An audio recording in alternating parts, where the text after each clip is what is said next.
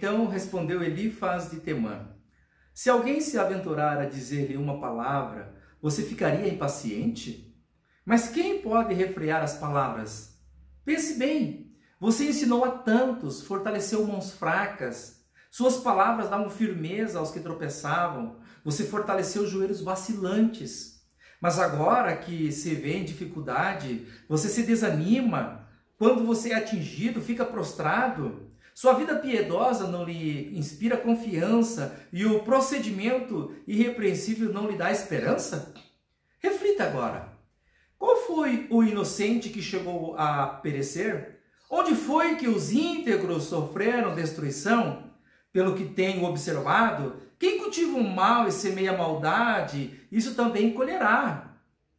O sopro de Deus são destruídos, pelo vento de sua ira eles perecem. Os leões podem rugir e rosnar, mas até os dentes dos leões fortes se quebram.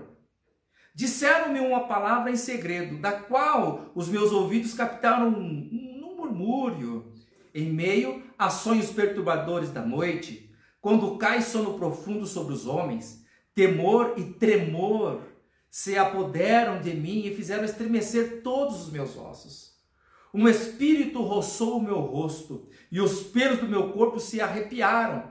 Ele parou, mas não pude identificá-lo. Um vulto se pôs diante dos meus olhos e ouvi uma voz suave que dizia: Poderá algum mortal ser mais justo que Deus? Poderá um homem ser mais puro do que o seu Criador? Se Deus não confia em seus servos, se vê erro em seus anjos e os acusa, quanto mais nós que moram em casas de barro, cujos alicerces estão no pó, são mais facilmente esmagados em uma traça. Entre o alvorecer e o crepúsculo são despedaçados, parecem para sempre sem sequer querer ser notados. Não é certo que as cordas de suas tendas são arrancadas e eles morrem sem sabedoria?